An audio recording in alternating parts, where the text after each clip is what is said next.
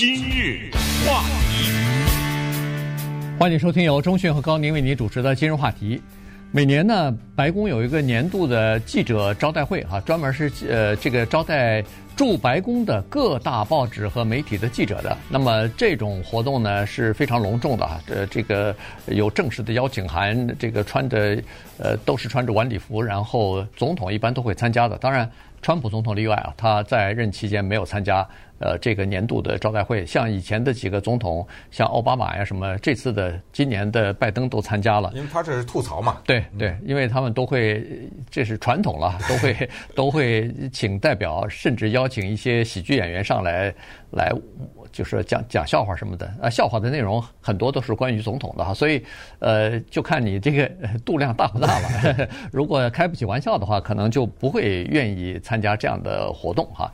那么围绕这个主题的活动呢，又有一些小的活动啊，在这个年度的白宫的记者会前后啊，有很多活动都是新闻机构所这个展开的或者是举办的，要看你这个新闻机构。的名气大不大，重要不重要呢？他会看参加，你从参加的这个宾客的重要性，你就可以知道了。上个星期天的时候，这一说也就是五天之前，在这个弗吉尼亚州这个 Political 这个政治新闻网站的创始人之一哈，叫做 All Britain，他的豪宅里边呢就举行了一个呃招待会，呃请了一些贵宾。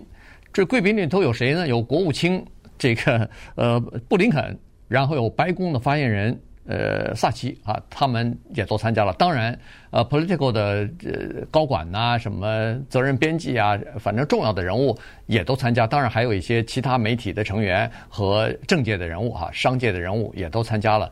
这是一个。上午举行的这么一个招待会，原因是他美国人在礼拜天的时候有一个习惯哈，你到赌城可能也知道，就是叫做 brunch，brunch 呢就是早餐和午餐加在一起，呃放在一起的一个非常丰盛的这么一个招待会。那大家喝喝鸡尾酒啊，这个吃吃烤肉排啊，什么呃吃点东西啊，然后就主要是社交啊，主要是交流，大家畅谈很愉快。但是其中有一个话题呢，在这个招待会上。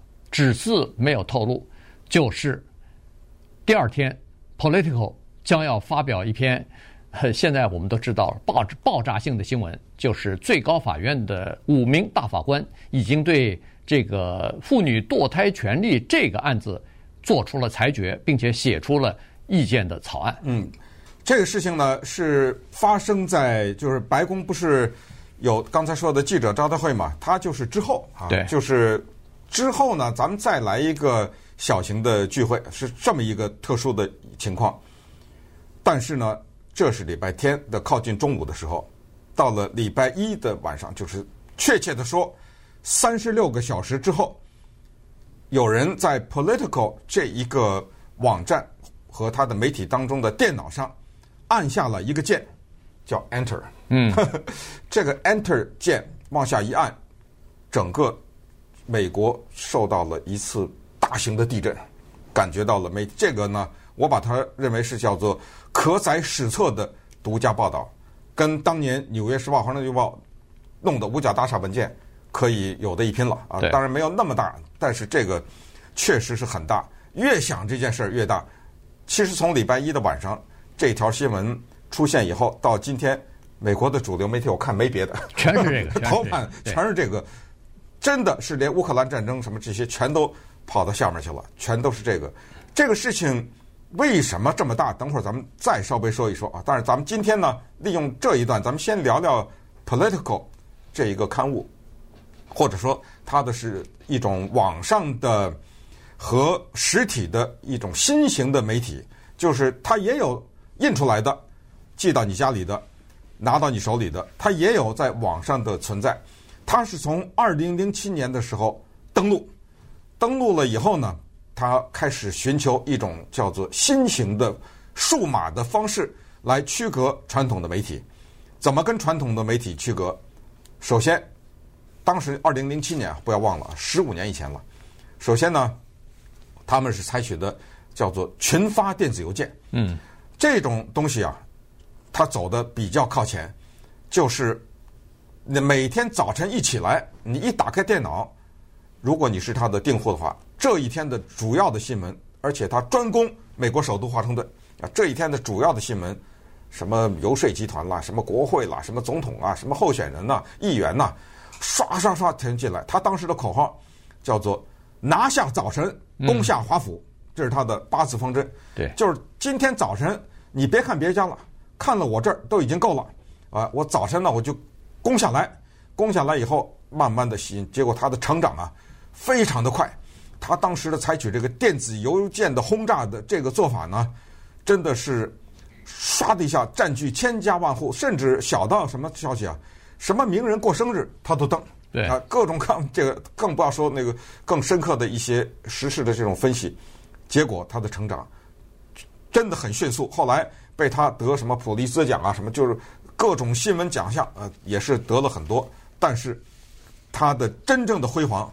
发生在这个礼拜一的晚上，就是他的这个不可思议的独家的拿到的这个消息。那么能够拿到这个消息，也说明给他们提供这个消息的那一方认识到他的主要，怎么没提供给《纽约时报》？对，对不对？对，嗯，呃，这个在华府做新闻。这个是需要很多的人脉的关系的，这个必须要承认，有很多的新闻是国会议员，是什么白宫里边的这个幕僚或者说是官员，他们有意透露出来的。那他们找谁透露不是透露？他为什么找你呢？嗯，这里头有很多的这个。呃，人脉的关系和各种各样的考量，哈，这个有的是匿名的，有的是你知道消息的来源是来自于什么地方，呃，很有意思。如果看你如果看想要了解这个情况，你看那个纸牌屋里边有许许多多 关于这个的情况啊，这个呃，国会的党鞭到底是怎么回事？他的下面的办公室怎么样通过什么手段透露新闻给谁谁谁什么之类的，惊心动魄啊！里边这确实是有很多的巧妙在里头。那。呃，Political 就拿到了这个新闻，拿到这个新闻之后，当然他知道信息的来源是谁，然后他们要做一件事情，就是说我认识你还不行，我还要核对一下这个新闻，就你给我的这个这份文件，到底是真的是假的，以及这个真的程度达到百分之多少？嗯，因为我。你跟我是熟人，我知道你是在哪儿，呃，可能有线索和这个最高法院里边有谁认识或者什么，那也不可以说你给我一个反文件，我就假设它是真的，我就登出来，登出来如果是假的话，我这我这个所有多年打造的这个声誉就全完了。所以呢，他记得 Dan Rather 吗？啊，对，一条新闻没确定，一辈子啊，对，没了。第二秒钟就没，第二天就没了，是对不对？所以，所以这个情况是，就是他们就开始去求证啊，到底这个新闻的准确性如何？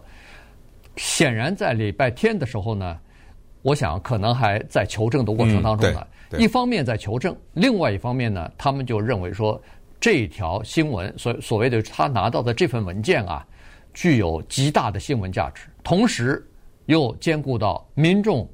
特别需要了解，因为它已经涉及到千家万户、百万、千万民众的这个生活了。所以呢，他说这个是如果确凿，就是我如果求证下来百分之九十甚至九十以上的是真实的话，他们一定会登啊。于是呢，这是一一方面求证，另一方面呢，他们就指派了两名记者呢，就开始。就写这个新闻稿了，就开始报道怎么样去报道，站在什么一个角度，显然是站在一个中立的角度，把这个整盘的菜端出来。就是他说，我们得到的是一个，呃，我不会告诉你谁提供的，但是是一份内部的文件。这个是我们怎么得到的，这个渠道是谁，我不会说，但是里边的内容我展给你看，你自己来判断。然后这个。整个的消息呢？你看，从上个星期天的时候，记者会呃，这举办这个招待会的时候，实际上就已经在酝酿了。对，接下来的问题就是，到底是真是假呀？这问题呢，我想 Political 这一个媒体啊，可能有一家翻译成叫政客啊，不管怎么说了，嗯、就是这个媒体呢，他也知道这叫做一锤子买卖啊。刚才说那个电脑上那个 Enter 往下一按，收不回来了，这个真的跟泼出的水一样。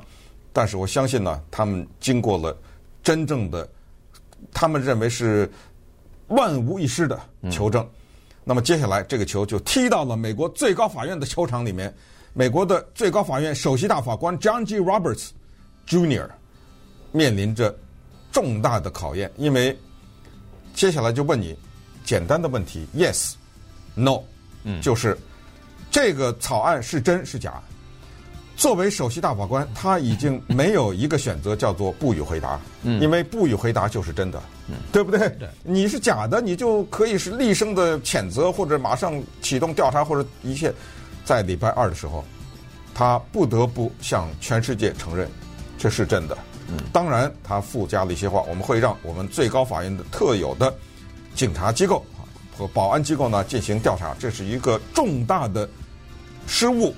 或者是一件重大的事件事件，但是他都不能说这是犯罪，啊，这问题在这儿，因为很麻烦的是这个动作居然没有犯罪，所以稍等会儿呢，我们再来看一看 Political 这个机构以及接下来动机何在。今日话题。欢迎您继续收听由钟迅和高宁为您主持的今日话题。这段时间跟大家讲的是礼拜一啊，在 Political 这个新闻网站上所公布出来的最高法院的一个多数法官对一个案子，就是推翻这个女性堕胎权利的这样的一个案子的初步的意见哈。那么这个草稿呢公布出来了，呃，当然是通过泄密泄出来的哈，所以。现在呢，人们呃都在关心啊，一个是这个为什么会泄密出来，这个动机是什么？谁可能是最大的受益人？通过这次泄密，那有可能就是谁泄密的哈。呃，这是一方面，但是另一方面呢，人们就发现说，哦，原来在最高法院的这个体制当中，还是有一些漏洞的，还是有一些问题的。光靠一个人宣誓说我对司法程序、我对司法正义、我对最高法院呃忠诚。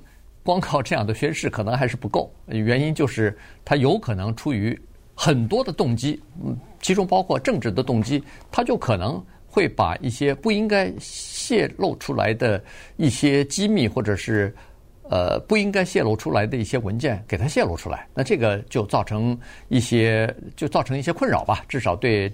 呃，正常的这个运作就造成一些困扰，所以这就是为什么最高法院的首席大法官现在在要求进行彻底的调查，看看能不能够把这个漏洞给它补住。但是呢，撰写这篇报道的两位记者啊，一个叫 Josh，呃，叫做 Gerstein 哈，另外一个呢，呃，叫做 Alexander Ward，这两个人呢。将永远载入 这个新闻界的这个历史史册了哈。呃，昨天还是前天，他在他 Josh 在接受那个 The Rachel Maddow Show 的时候，那个主持人就跟他说了，他说不管如何，您将永远被世人记住是。报道这个重大事件的那个记者，对，就像呃，五角大厦门店那鲍伯，呃，不是那个水门事件的，水门事件，鲍伯伯的 Bernstein 吧，对对，这两个人后来都拍成电影了，没错，让好莱坞的 Dustin Hoffman 和 Robert Redford 啊，就是由他们两个主演的 All the President's Men 啊，后来鲍伯又写了好多关于川普的书啊什么之类的啊，所以这些人就变成了美国新闻史上的著名的人物了。说一下 Political。他们的做法以及最高法院当今的公信力，他们的做法就是有人向我泄密，我该不该登这一点呢？我相信他们几乎连一秒钟都没犹豫，嗯，就觉得要登。这个就有点像现在我们问斯诺登到底应该不应该泄露，对不对？你斯诺登还是签了约的，而且你还是跑到了一个被现在世人认为是一个相对的来说集权的国家去，跑到那儿去泄露自由国家的秘密。这个到今天，我相信永远都会有争议。但是呢，Political 的这一个报道的，比起斯诺登来说，因为之前有五角大厦文件，有什么水门事件这些呢，可能它的争议会小一点吧。所谓的争议就是你该不该登，你拿到是拿到了，你该不该登，这个争议相对来说可能是小一点，但是呃，绝对也是会非常的激烈的。关于最高法院呢，我相信不管你是自由派、保守派、左派、右派，有一点应该。不会否认吧？当今的最高法院有几个人还会认为他是有至高无上的公信力？他的存在是有极为的公正的合理性？没有了吧？如果还有这样的人，请问，假如你是一个保守的右派，你会让一个左派进去吗？对不对？哎，你是一个左派，为什么从参议院那儿就层层的拦截呢？那就是他们心里清楚，在这个地球上不存在一个这样的一个人叫一个公正的法官，就是大家都信任，左派右派都信任，以这样的一个人曾经可能有过，但是将永远不会再有了。咱们“永远”这个词说的有点太过了，但是很长的一段时间，就当今美国这样，没有可能了。那么既然是这样，最高法院其实在某种上它已经失去了它的合理性，或者是它的公信力的话，那么我们就回答下一个问题，就是宪法只有一个，他们的工作是解释这个宪法，他不立法。于是就扯出下一个头绪，国会现在又扯出那个什么六十票的这个，对不对？对啊，这个东西，如果你最高法院终于五比四通过堕胎不合法的话，那么我的国会就可以通过法律让它合法，变成宪法修正案。对不起，通不过，你哪有六十票啊？对，你民主党哪有六十票？所以还是回到了宪法。终于我们老百姓也明白了，宪法只有一个，解释成千上万啊，就对这么。薄薄的一个小册子，正如圣经只有一本，但它的解释会产生出无数的教派一样。可兰经只有一本，那教派还少啊，对不对啊？对。那可兰经那个什叶啊、逊尼那都是要付出生命代价的，对不对？对于他的先知的解释啊什么之类的，所以呢，这个是一个我们首先承认的一个无奈的现实。那么接下来我们只能再看一看最高法院的这一个裁决草案，为什么像原子弹一样影响了美国的民众和社会？对，因为它涉及到一个非常基本的东西，一个非常大家都呃。需要面对的一个东西就是堕胎啊。嗯，这个女性呃，你只要是组成家庭以后，就可能怀孕。呃，大部分的人会怀孕。我现在不组成家庭也怀孕。那说的就是现在说的就是不组成家庭。不组成不组成家庭的也可以怀孕啊。呃，这这里头就是说，呃，这个孩呃，如果要是一个女性或者说这个夫妻，他们怀孕了，就是决定怀孕之后不要孩子了，怎么办？呃，就就这个问题吧。呃，那么现在的这个打到最高法院的这个官司呢，是叫做呃 Dobbs versus Jackson Women's Health Organization 啊，就是这个呃 Jackson 妇女呃健康组织和这个 Dobbs 的一个案子。那这个案子就是一个女性她。因为在密西西比州不是通过了一个十五个星期，好像是啊呃，好像是超过十五十五哎，超过十五个星期怀孕超过十五个星期就不可以堕胎了。但是现在的呃，就是一九七三年通过的 Roe vs Wade 是二十三啊，二十三个星期才可以不可以堕胎，所以十五到二十三之间还有差不多八个星期。那么在这段期间堕胎到底是不是合法？就这个，现在最高法院审理的案子就是这个，他超过十五个星期，但是不到二十三星期，他要要求堕胎，人家这个密西西比州法律说不可以。你如果现在堕胎，违反了我们的州的宪法了，因为我们州法已经通过，不可以超过十五星期就堕胎。于是这案子就打到最最一路打到最高法院，下级法院都说。呃，不能执行州法，原因是他和联邦最高法院一九七三年和一九呃后来的那个哎呃九二年的那个这两个判例都是违背的，因为那两个判例都是说，呃二十三个星期之前是你不能任何一个州都不可以阻止妇女呃对自己要不要堕胎这个呃决定做出任何干扰啊什么的。那你现在等于是明确干扰了，不让他堕胎，那不行啊。所以这个案子就一直打到最高法院，所以这个才变成一个挺大的事儿。如果呃，这个案子就是七三年的这个判例，如果被推翻的话，那好了，在联邦的层面里边，你就不能享有合法的堕胎权利了。今日话题。欢迎您继续收听由中讯和高宁为您主持的《今日话题》。这段时间跟大家讲的呢是最高法院这个泄密的事情哈，呃，他们的一个多数呃法官的一个投票的结果和决议的草案，或者说是这个呃裁决的草案呢被公布出来了，所以这个呢让呃最高法院呢大失颜面啊，呃现在在进行调查。那么当然了，现在。要问的另外一个问题，没有人问 Political 这个新闻杂志，这个新闻的机构到底是不是应该公布？现在看来，大家认为说 Political 这个没有任何问题啊，他们是应该公布，因为确实有新闻价值。这这条新闻，呃，而且又是属实，呃，同时又关系到民众所关心的一些呃问题啊，所以这个没问题。关键是这个泄密，他的动机是什么？现在当然各种各样的猜测都有，因为调查结果还没有出来。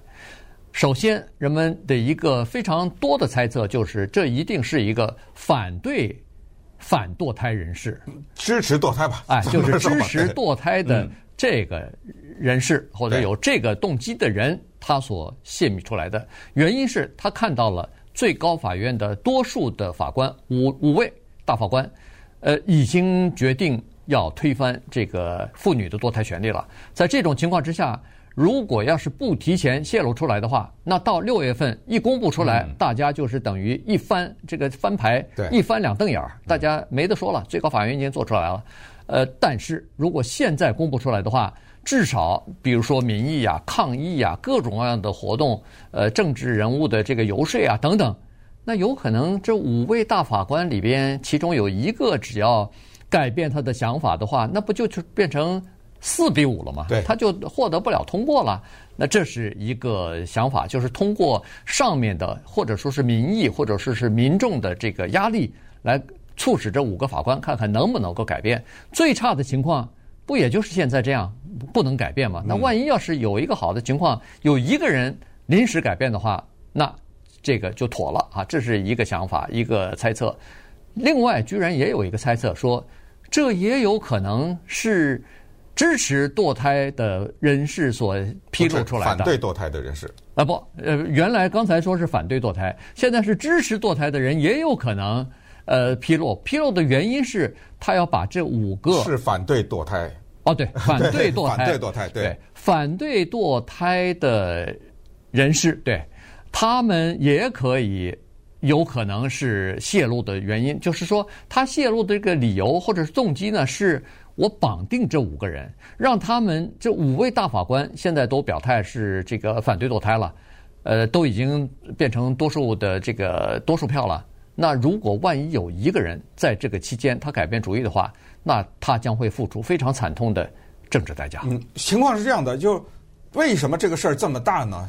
用原子弹、用地震这样是这样，因为你在审理的是一个密西西比州十五个礼拜案，你就对这个裁决嘛。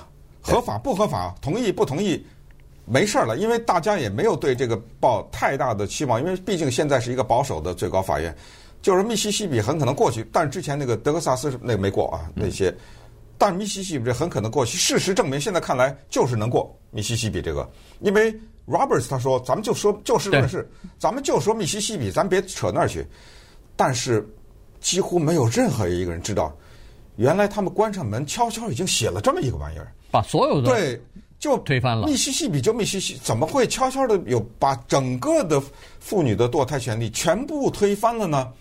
所以他震撼就震撼在这儿，他这消息来的太突然太大，所以呢，这个就使得里面的某个人啊，咱们就说，不管是保守派还是自由派，保守派假如说，哇，这我们的祈祷等于是应验了呀，对。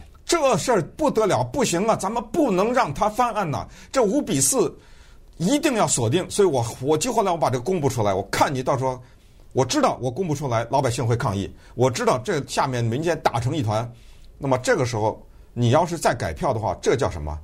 叛变呐！这叫对对，你有没有立场啊？嗯，我这看着呢，白纸黑字你写着啊，你是反对堕胎的，这怎么老百姓一游行，这拜登讲几句话，Pelosi 讲几句话，你怎么改票了？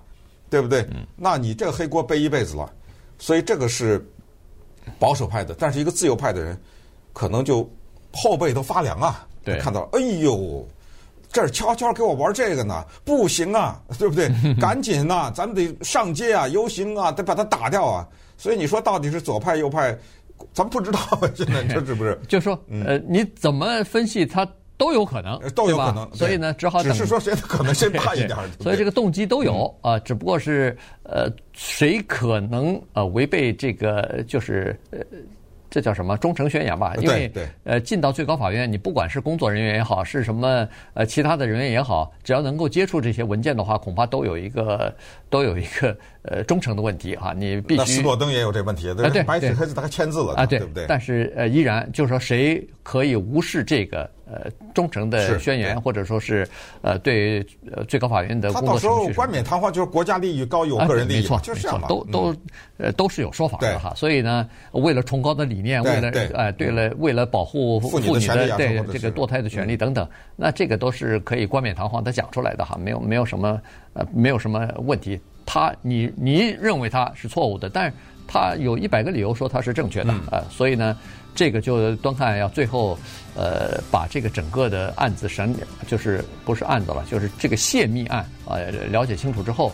一定会找到到底是谁泄出来的，我就不相信，这怎么找不着？但是呢，这里头可能头绪也比较多，原因就是这个草稿啊，就是这个多数意见的草稿呢，实际上在最高法院里边已经周转了好长时间了。原因就是他到每一个大法官那儿都要，每个大法官都要提出他们的意见来，然后这个呃，Alito 大法官要把这些意见呢全部综合在他的这个意见书里头，原因就是他要确保。这五名大法官的意见全部在意见书里头有有有表示，否则的话，万一万一一个大法官说：“哎，我的意见你没给我写到里头，我改票了。”那这样的话，可不就麻烦了吗？